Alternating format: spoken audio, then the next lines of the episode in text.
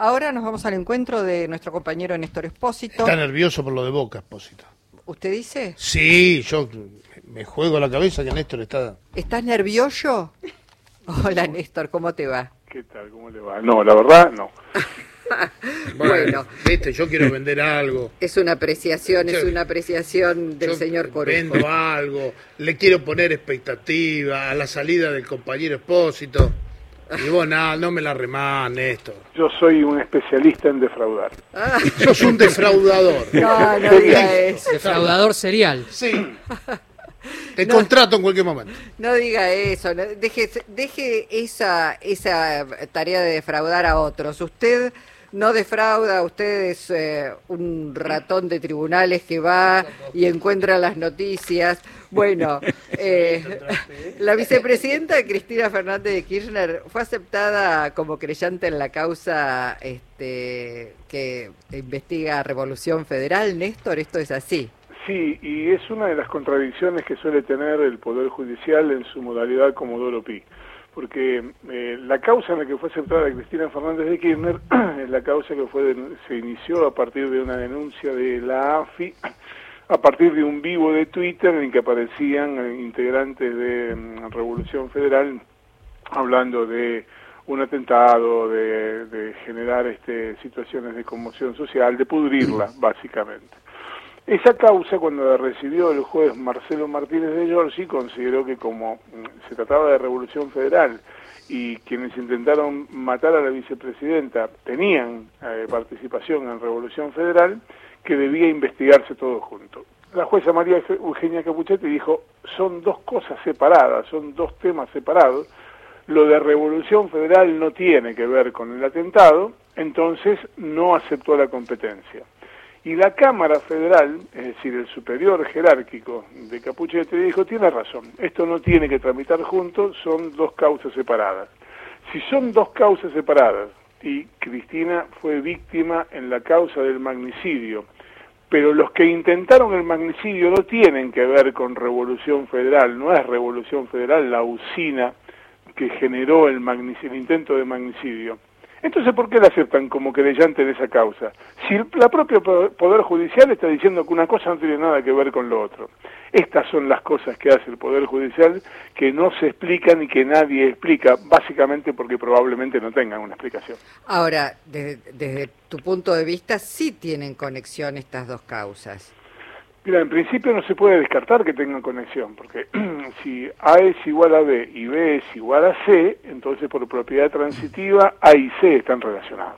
Ajá. Si mm, Revolución Federal eh, hablaba de matar a la vicepresidenta y dos integrantes marginales, ponele, de Revolución Federal, eh, arman una maniobra en la cual uno de ellos termina con un arma a 10 centímetros de la cabeza de la vicepresidenta, pues entonces algún tipo de relación cuanto menos hay que investigar. Bueno, aquí no se ha avanzado en esa en esa dirección y, y bueno, así está planteado el escenario. Es cierto que ahora va a empezar a activar bastante más esa historia, eh, la, la, la parte que tiene que ver con este, la vinculación, la actuación directa de la vicepresidenta y sus abogados en la causa de Martínez de Giorgi. Mm, Todo parece indicar que más tarde o más temprano ambos expedientes van a terminar tramitando juntos.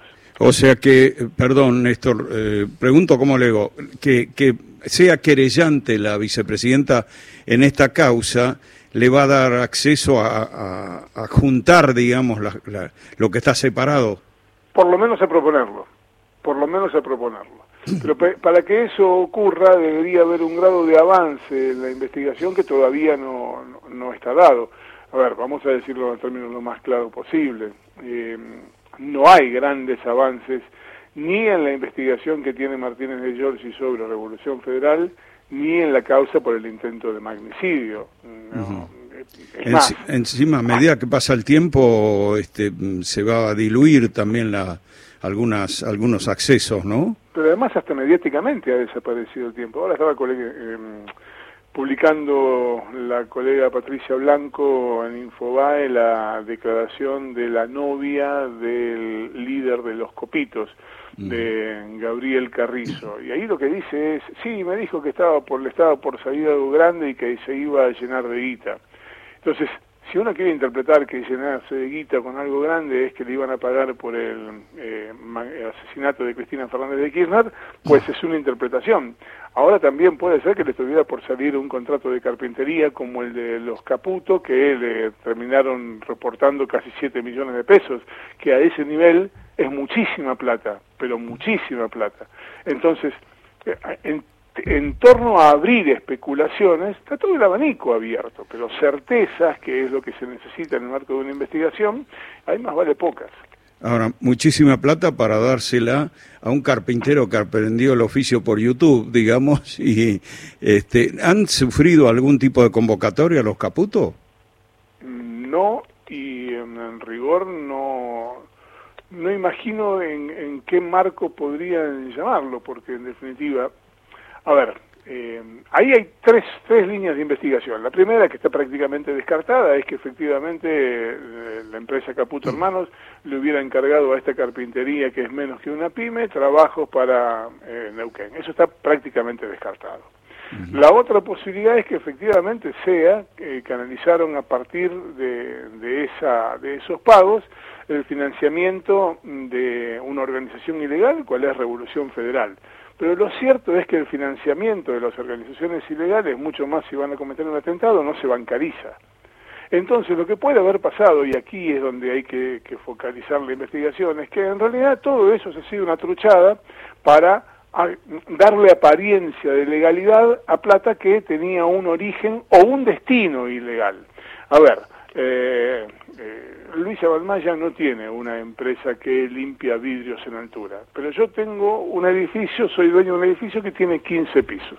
Entonces necesito evadir impuestos justificando gastos que no hago. Te digo, Luisa, ¿me haces una factura como que me limpiaste los vidrios del piso 14 al piso 15?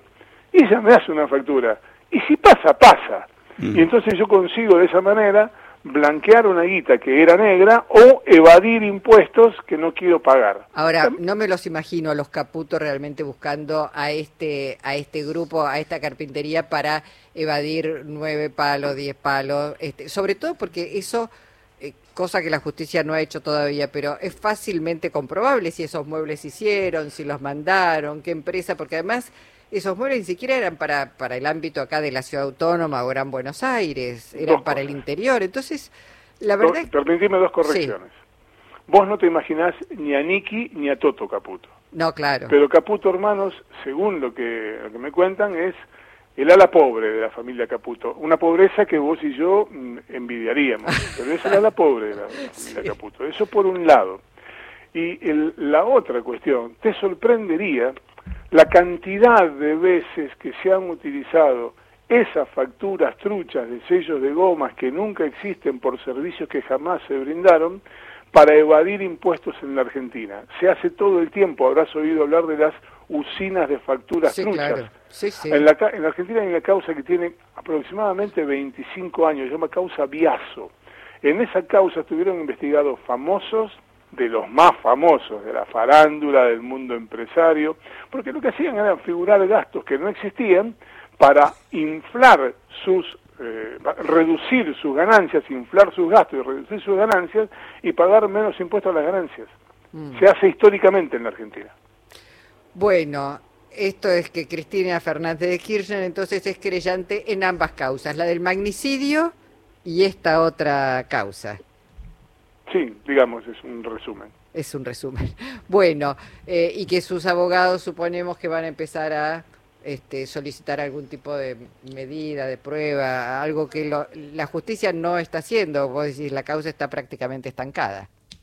Estamos a la espera de que se produzcan informes bancarios, informes este, financieros, este, papeles. No, en lo sustancial, en lo profundo, están... mañana hay una audiencia importante en la Cámara Federal sobre los procesamientos de Agustina Díaz y de, de Carrizo, el jefe de los Copitos, y a partir de ahí puede que se mueva algo más, pero no, no está pasando gran cosa. Eh, una última, este, Néstor, ¿ves algún tipo de asociación, ese encuentro que trató de disimularse, que no todos los concurrentes reconocieron que, que viajaron a, a, casa o a territorio de Joel Lewis en, en Lago Escondido, que tenga que ver con estas, con estas causas, con este, seguir armando una estrategia, con esa mesa judicial que tanto dolor de cabeza le ha traído a, bueno, a actores políticos como Cristina Fernández de Kirchner, gran parte de su elenco, y al propio Mauricio Macri, que hoy está, por lo pronto, este, con un montón de causas abiertas. que No, mira, en, en principio no hay ni siquiera una investigación judicial por esto, esto que nos hemos enterado a través de los colegas de Página 12 y del Destape. No, no hay una causa judicial en la que se investigue por qué fueron este, en un mismo avión a, a Bariloche eh, jueces, jueces, y funcionarios sí. del gobierno de la ciudad. De manera tal que no ahí no, no hay un avance en ningún sentido. Y eh, yo, más que pensar, o la hipótesis este, se juntan para la impunidad de Mauricio Macri. Es innecesario. Si Mauricio Macri tiene garantizada su impunidad, de hecho en casi más de tres años de gobierno no ha habido ninguna causa importante que estando el gobierno en manos de una fuerza política diferente haya avanzado en contra de Macri. Macri está blindado en todas las causas que tiene con una estrategia doble. Si las causas nacen en Comodoro Pi, se están blindadas desde el origen. Y si no nacen en Comodoro Pi, hay todo un mecanismo para llevarlo a Comodoro Pi donde se blindan. Y se blindan en todas las etapas, en todas las instancias. No hay una sola causa que haya avanzado contra el expresidente ni contra ningún funcionario de alta jerarquía. Entonces, ¿qué sentido tiene que se reúnan en Bariloche para planificar la impunidad de Macri? Ninguno, está garantizada. Lo que sí es probable es que ese grupo esté pensando una, un diseño judicial de una eventual futura Argentina nuevamente bajo la presidencia de Macri. Y eso es más probable. Bueno, gracias, eh, Néstor. Te mandamos un abrazo. Hasta luego. Néstor Espósito, ¿eh? Qué panorama.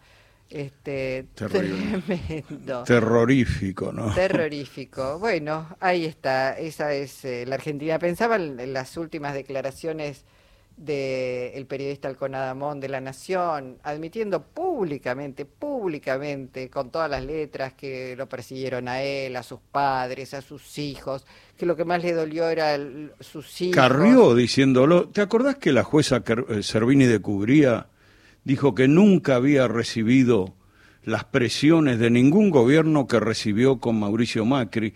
Y todas esas revelaciones todas esas cosas escandalosas pasan de largo, no mueven el pelo a nadie. Están como naturalizadas, están naturalizadas que está bien, entre comillas, que lo haga el gobierno de Mauricio Macri, que ha espiado a propios, ajenos, sí, sí, este, sí. a jueces, que ha extorsionado, que ha mandado carpetazos.